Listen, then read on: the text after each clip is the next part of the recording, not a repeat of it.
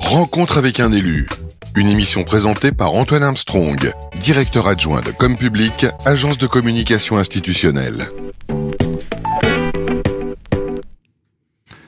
Bonjour à tous, bienvenue dans ce nouveau numéro. Nous accueillons aujourd'hui euh, Sonia de la Provoté. Bonjour. Bonjour. Vous êtes euh, sénatrice du Calvados, vous êtes euh, notamment dans la délégation aux collectivités locales à la décentralisation sur les revitalisations des centres-villes et des centres-bourgs. Vous avez notamment co-rédigé un rapport d'information sur la revitalisation des centres-villes et des centres-bourgs. 14 recommandations ont été faites notamment suite à la loi Elan 2018. La première recommandation, on va, on va commencer par le début, la première recommandation porte notamment sur l'amélioration du dispositif fiscal de Normandie, qui permet notamment aux, particuliers achetant un logement à rénover dans un quartier ancien dégradé pour le mettre en location de, bénéficier d'une réduction d'impôt. Quelles sont les mesures que vous préconisez pour euh, améliorer ce dispositif? Euh, D'abord, c'est un dispositif qui a besoin d'être d'être musclé et d'évoluer. Il doit être connu. C'est-à-dire que pour l'instant, il est vraiment euh, méconnu euh, des élus, euh, méconnu des propriétaires euh, privés, et donc il n'est pas en quelque sorte vendu par auprès de, des propriétaires, par par les élus locaux, dans les communes, dans les intercommunalités, y compris par les coordonnateurs de projets Petite Ville de demain ou, ou Action Cœur de Ville. Besoin de publicité. Donc il y a besoin d'une réelle publicité, d'une information. Donc on a euh, d'ailleurs dans, dans, le cadre de notre rapport euh, rencontré euh, certains territoires où il y avait une fiche ad hoc qui avait été mise en place et distribuée très largement. et du coup on voit qu'il a une réelle utilité puisque le de Normandie c'est du Malraux sur du patrimoine moins patrimonial au sens historique du terme. et, l'objectif c'est de remettre à niveau tout le parc à la fois de logements mais aussi de, de bâtiments d'une manière générale euh, dans le cadre d'un ORT euh, euh, suivi par Petite Ville de demain ou Action Cœur de Ville. donc il est nécessaire, puisque ce parc est ancien par définition, il a, besoin d'être mis aux normes de façon thermique énergétique, aux normes acoustiques de fait, puisque c'est la conséquence de, de, la mise aux normes thermiques, et puis aux normes d'accessibilité. Et très clairement, on voit bien que c'est un outil indispensable et qui n'est pas utilisé. Et on veut aussi élargir son assiette puisqu'on souhaiterait qu'il puisse être euh, étendu euh, au commerce de rez-de-chaussée, euh, puisque on voit bien que dans ces centres-villes, qui soient d'ailleurs de la reconstruction après les bombardements de la Seconde Guerre mondiale, comme c'est le cas dans de nombreuses villes, mais aussi sur le parc beaucoup plus ancien comme à Chinon par exemple, on voit bien que le destin du commerce est lié au destin des logements au-dessus et que faute d'avoir pu aménager le commerce ou aménager les logements et séparer l'accès entre le commerce et le logement, eh bien certains logements sont vides au-dessus des commerces puisque euh, le commerçant n'habite plus euh, en étage de, de, son commerce désormais. C'est pas l'évolution logique. Et donc on aimerait euh, pouvoir appliquer le de Normandie aussi pour la mise aux normes des commerces. Ce sont souvent des petites surfaces commerciales. Il y a des problèmes d'accessibilité aussi. Or on voit bien que l'évolution, en fonction du type de commerce qu'on souhaite voir euh, se développer dans les cœurs de ville et qui mettent de l'animation, eh bien il faut pouvoir agrandir, il faut pouvoir élargir, il faut pouvoir approfondir et puis euh, euh, parfois regrouper plusieurs commerces euh, bout à bout sur plusieurs bâtiments mitoyens. Donc c'est un dispositif qui a besoin d'être connu, besoin de faire plus de publicité, remettre à niveau le parc, mais surtout euh, avec cette volonté finalement de, de l'étendre au commerce et, euh, et, de permettre une mise aux normes au commerce. Donc on, voit qu'il y a un nouvel engouement qui pourrait être, qui pourrait être apporté. Vous avez parlé de, de, de Chinon qui est notamment dans, dans, le dispositif Action Cœur de Ville. Alors dans le rapport que vous avez rendu, euh, qui souligne notamment l'importance de ces deux dispositifs, Action Cœur de Ville et Petite Ville de demain, euh, qui participent à la revitalisation des territoires, vous évoquez aussi la difficulté des élus locaux à mettre en, en, œuvre les mesures prévues par ces programmes. Qu'est-ce que vous proposez finalement dans ce rapport pour euh, les aider? Il y a des fonds d'intervention euh, qui ont été mis en place pour soutenir ces actions financières. Euh, comment est-ce que ça se place Comment est-ce que ça se passe finalement? D'abord, il y a eu un problème de, de, de visibilité dans le temps. On, ne rénove pas un cœur de ville ou un centre-bourg euh, en l'espace d'un mandat municipal. Euh, deux, déjà, c'est mieux, voire trois, euh, c'est idéal. Donc le programme ACV1 a été lancé voilà. en 2017 et projet ACV2 jusqu'en voilà. 2026. L'idée, c'est de le, le, prolonger jusqu'en 2026. D'abord, un, pour qu'il y ait des perspectives budgétaires, parce qu'une programmation pluriannuelle d'investissement ne s'arrête pas non plus à la fin d'un mandat municipal et que comme ces restructurations, par définition, de, de cœur de ville ou de cœur de bourg, nécessitent d'être multi-axes et, et, et multi-projets, on a besoin de pouvoir avoir des perspectives financières et de répartir les enveloppes dans le temps au fur et à mesure du déploiement du projet. Ce sont des projets à 15 ans, quoi. Ce ne sont pas des projets de court terme, ce sont mmh. des projets de moyen terme, voire de long terme dans certains cas. Euh, et donc, on a besoin de, de, savoir quelle part financière on aura de disponible pour les espaces publics, quelle part pour la mise à niveau, euh, par exemple, du logement, quand on est sur du logement euh, plutôt euh, public ou du, ou du, logement social, euh, quelle quelle part on a euh, euh, d'utile pour pouvoir euh, accompagner financièrement la réhabilitation du logement, la mise en place de services publics, les pôles de santé par exemple qui sont en train de se développer de façon plus large, ont, vocation à être dans des centres-villes de, de, ce type. Et, et, la même chose pour aussi tout ce qui est espace vert, qualité de vie, massification de la mise aux normes environnementales de tout l'ensemble. Euh, donc tous ces sujets-là, en fait, nécessitent de, de pouvoir euh, avoir à peu près des perspectives, au moins, en tout cas sur à l'échelle de deux mandats euh, financières.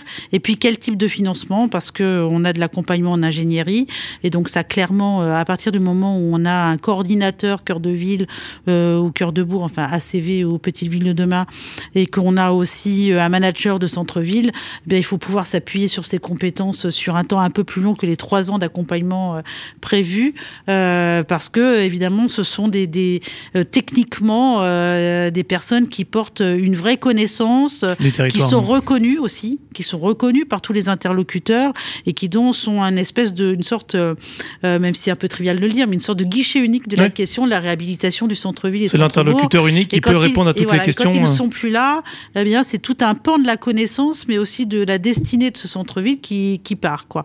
Euh, euh, et donc pour ça, il faut pouvoir les financer parce que trois ans, évidemment, c'est un petit peu court à l'échelle à l'échelle de ce de ce projet.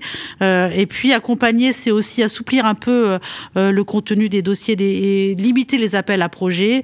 C'est-à-dire qu'une fois pour toutes, dire qu'on est on est reconnu avec le label et on est accompagné dans le temps. alors pour Action Cœur de Ville, par exemple, il y avait cinq items. Peut-être pas être obligé de répondre à tous les items. Oui. C'est-à-dire que cette espèce de formatage national peut peut-être mériter un peu plus de souplesse.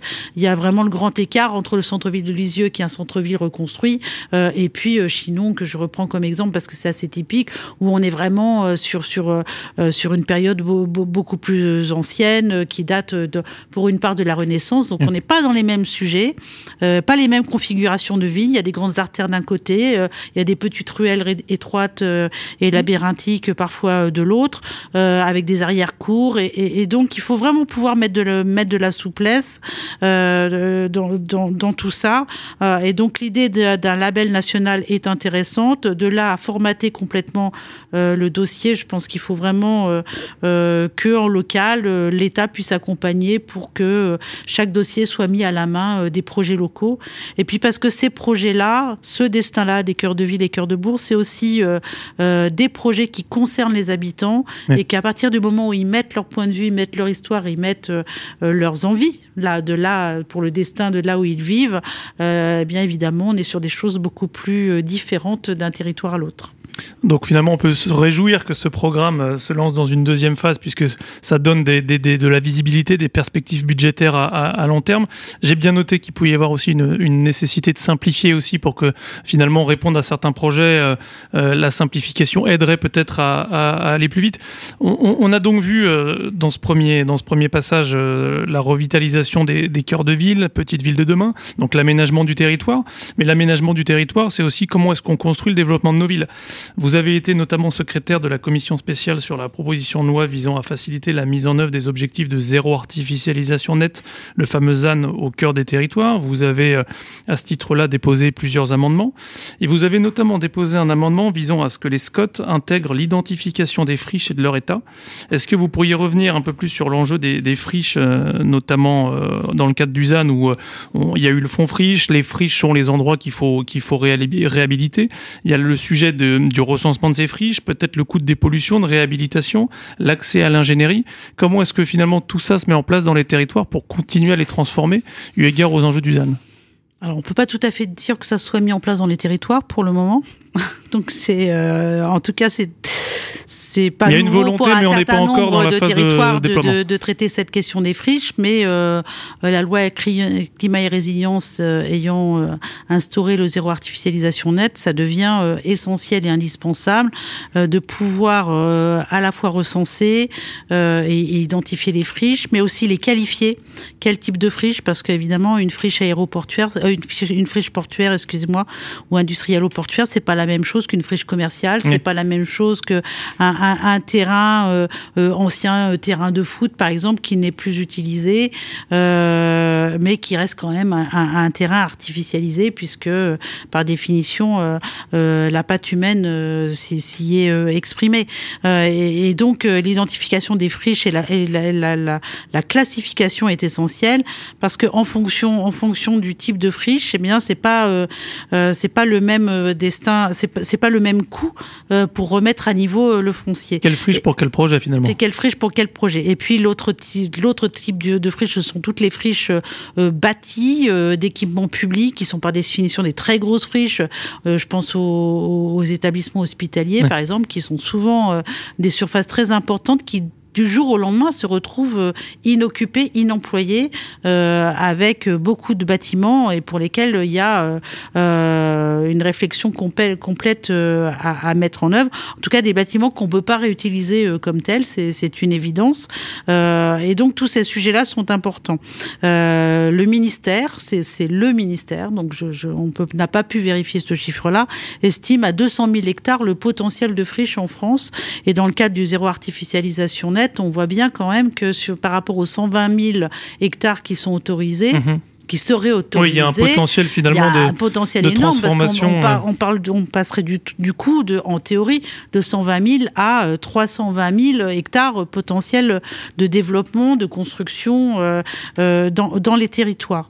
Euh, il n'empêche que ce 200 000 hectares n'est pas n'est pas vérifié et très clairement il y a des friches, euh, des anciens terrains euh, miniers, euh, par exemple, je pense à des terrains où il y avait des mines d'arsenic, où on voit bien que la question de la pollution n'a pas été traitée et pour l'instant on ne sait pas faire. Ouais. C'est-à-dire Oui, que techniquement, c'est pas parce qu'il y a inhérent qui va 200 être 000 important. hectares qu'il y a 200 000 hectares euh, utilisables ou exploitables en direct. Et même pour des friches de plus petite taille, euh, comme euh, comme d'anciens équipements, euh, par exemple euh, de l'État, qui ont été remis finalement dans le circuit des usages civils, parce que je pense aux friches militaires, par exemple. Eh bien, euh, le- euh, la démilitarisation euh, nécessite aussi derrière le fait que l'on démine, que l'on s'assure qu'il n'y a plus Il y a de une pollution. adaptation Voilà. effectivement aux besoins Et, et de demain. donc tout ça, ça a un coût, et on estime quand même. Alors c'est pareil, c'est une moyenne. hein, on peut aller vers des excès ou vers des choses moins importantes, mais c'est un renchérissement de 30 à 50% du coût par rapport à une construction sur un terrain dit vierge et immédiatement euh, Donc pour que pour que ce, ce foncier là euh, soit concurrentiel du point de vue de ceux qui construisent, de ceux qui proposent, du, du, de ceux qui bâtissent, que ce soit du logement, des équipements, etc. euh, il faut pouvoir euh, compenser un peu cette différence de coût, parce que c'est une différence de coût, mais c'est aussi une différence de difficulté technique, de Oui. complexité. Et donc il n'y a pas que il y a pas que l'aspect financier, il y a aussi l'aspect technique. Est-ce qu'on peut dépolluer Où est-ce qu'on dépollue? Comment on fait avec ce bâtiment dans lequel il y a de l'amiante Il faut désamianter. Enfin voilà, tout un tas Chaque de friche a finalement ses Voilà. spécificités eu égard à, à l'histoire et au passé Voilà. qui a été sur, et, euh, et- sur ces et endroits. en outre, parce que vous parliez de spécificité, c'est exactement ça. Quand on est sur une friche hospitalière, certains bâtiments anciens euh, méritent de garder euh, une part de leur existence dans, dans le dans l'avenir du centre-ville, du centre-bourg. Ce qui représente une part Euh, d'histoire et aussi de la et donc collectivité. il faut garder. Et donc il y a une discussion à avoir avec les habitants pour réfléchir à ce qu'on peut garder comme témoin de cette époque-là. Donc tout ça se fait pas aussi rapidement que euh, du foncier, euh, comme on a eu l'habitude de le faire pendant des années et des années, euh, des décennies, on peut le dire, en ne se posant pas la question du destin de la Terre, mais désormais on doit quand même se poser un peu la question du destin de la Terre. Et à l'époque où on parle de souveraineté alimentaire, on voit bien qu'il y a des moments où le hiatus se pose de façon un peu cruelle. Alors vous avez évoqué effectivement bon, la spécificité de chacune de ces friches qui doit être pensée, réfléchie, la nécessité nécessité de les recenser, de les identifier, de les classifier. Euh, comment est-ce que finalement, euh, et euh, vous en avez notamment évoqué l'idée au travers d'un amendement que vous avez déposé, on soutient l'ingénierie des collectivités pour faciliter la mise en place de l'objectif ZAN avec notamment la transformation de ces, friches. Est-ce que vous pouvez nous parler un petit peu des, des, outils à mettre en place et le rôle que l'État peut avoir dans le cadre de cette mesure? Alors sur la question des friches et sur la question du foncier en général, parce que le ZAN, ça va être, c'est la question du foncier et le nerf, le nerf de la guerre entre guillemets du développement dans les territoires, ça va être le foncier. C'est déjà le foncier, mais maintenant c'est vraiment d'avoir la maîtrise du foncier pour, euh, euh, pour pour les pouvoirs publics. Dans cette maîtrise de foncier, il y a il y a la il y a la question euh, des friches, donc il faut pouvoir les identifier une à une, les identifier au travers des des des, des documents d'urbanisme, parce qu'il faut savoir où on a des friches et ce qu'on en fait ce qu'on en fait, puisque ça quelle planification finalement. quelle planification finalement euh, des friches. Mais il faut aussi mettre en place, et donc ça c'est vraiment l'ingénierie territoriale d'aménagement. Je pense aux agences d'urbanisme, aux services urbains et aménagement et des intercommunalités quand elles en ont, euh, ou des grandes villes aussi hein, euh, pour certaines. les départements aussi ont commencé au travers des CAUE, mais aussi d'une ingénierie départementale ad hoc à travailler ces sujets. les les, régions également accompagnent, mais d'une façon moindre. Mais par exemple, sur des, sujets très spécifiques, euh, euh, dans, ma région en Normandie, il y a un accompagnement de tout ce qu'on appelle centre-ville reconstruit. Voilà, donc c'est sur vraiment des, des, des, hum, des, sujets plus spécifiques. Mais enfin, tout ça mis bout à bout, ça fait une, ingénierie locale de connaissances, d'identification et surtout de planification euh, de, l'usage de ces friches. Et, clairement, le ZAN, c'est de la planification. C'est combien on va consommer d'hectares euh, dans les dix années qui viennent, et puis comment on fait pour être à zéro artificialisation nette. Euh, comment est-ce qu'on repense le développement de territoire demain Donc c'est de la planification. Donc si on consomme deux hectares sur une friche là, euh, eh ben c'est mieux que de consommer deux hectares sur un terrain vierge et d'artificialiser. Donc tout ça, on en a besoin et à toutes les échelles, puisque à l'échelle du SCOT, évidemment, par définition, c'est là où on peut programmer, j'allais dire, la consommation interco par interco, en, en, jouant des solidarités, des centralités. Euh, quand c'est quand c'est la ville centre, elle, elle prend un certain nombre de compétences et d'où du coup on accepte qu'elle consomme euh, qu'elle consomme de, de, de, de, la terre et du foncier. Euh, mais par exemple dans certaines communes plus petites, c'est installer un pôle de santé, je le redis, ou alors maintenir une école, développer une école. Enfin tous ces sujets-là doivent être traités en planification. Ça c'est le premier type d'ingénierie. Et honnêtement, plutôt que d'avoir comment dire des services de l'État qui se piquent d'ingénierie locale. Euh, c'est l'ingénierie locale à la main des élus locaux et financée par les collectivités locales qui sont le meilleur outil pour pouvoir à la fois se transposer dans les projets des élus et des collectivités et aussi dans ceux des habitants parce que la connaissance locale par définition permet de faire le meilleur projet euh, et celui qui colle le plus aux attentes et aux besoins. Et puis le deuxième type d'ingénierie qui a besoin d'être vraiment franchement énormément développé parce qu'il y a beaucoup de vides et de manques en France, c'est l'ingénierie de portage du foncier. il y a plein, plein de structures qui peuvent tout à fait répondre, euh, les établissements euh, publics euh, fonciers par exemple, mais il n'y en a pas partout, il n'y en a pas dans toutes les régions. Qui peuvent aider notamment ce travail de planification. Exactement, il y a les établissements publics locaux, les SPL et les SEM qui peuvent aussi elles, faire du portage de, de foncier. Là, pour le coup, sur des, des, des opérations programmées à grande échelle, mais plus petites qu'évidemment une échelle départementale ou, régional. Euh, et puis, il y a aussi euh, tout, l'accompagnement privé qui peut être euh, effectué sur du portage de, de foncier. Et puis, il faut donner des outils à la main des élus, à l'échelle municipale ou à l'échelle intercommunale, comme les foncières, par exemple les foncières ad hoc, qui sont un nouvel outil qui s'est pas encore énormément développé, mais qui va prendre beaucoup d'importance parce que demain, le foncier va être rare et cher. Et il ne faudrait pas que le foncier soit un unique objet de spéculation, en tout cas pas que au sens financier du terme. Il faut trouver les bons outils un, pour. Euh, un, objet de spéculation euh, euh, au sens noble du terme, c'est-à-dire qu'il doit être une espèce de valeur ajoutée pour permettre à chacun de se développer et de répondre aux besoins des territoires. Et ça va être surtout une énorme monnaie d'échange et de solidarité entre les grandes villes, les plus petites communes, les communes rurales, l'urbain, le périurbain. C'est-à-dire que cette grande enveloppe ZAN, eh ben, c'est une grande enveloppe de foncier. Et donc, il doit y avoir une grosse part de maîtrise publique sur cette enveloppe du foncier, parce que sinon, le renchérissement va être tel qu'on ne pourra plus construire, ou alors on construira à des coûts qui finalement ostraciseront quelque part toute une partie de la population qui ne pourra pas accéder à ce foncier. Je note la nécessité de, s'appuyer sur euh, l'ingénierie euh, et le, savoir-faire local qui finalement euh, est au cœur des territoires, qui, qui le permet de, mieux comprendre quels sont les, enjeux euh, à l'échelle de, chaque territoire. Merci Madame la sénatrice d'avoir été parmi nous aujourd'hui et puis on, suivra la proposition de loi qui a été adoptée au Sénat sur ce sujet avec ces évolutions à venir. Merci Madame la sénatrice. Merci beaucoup. Au revoir.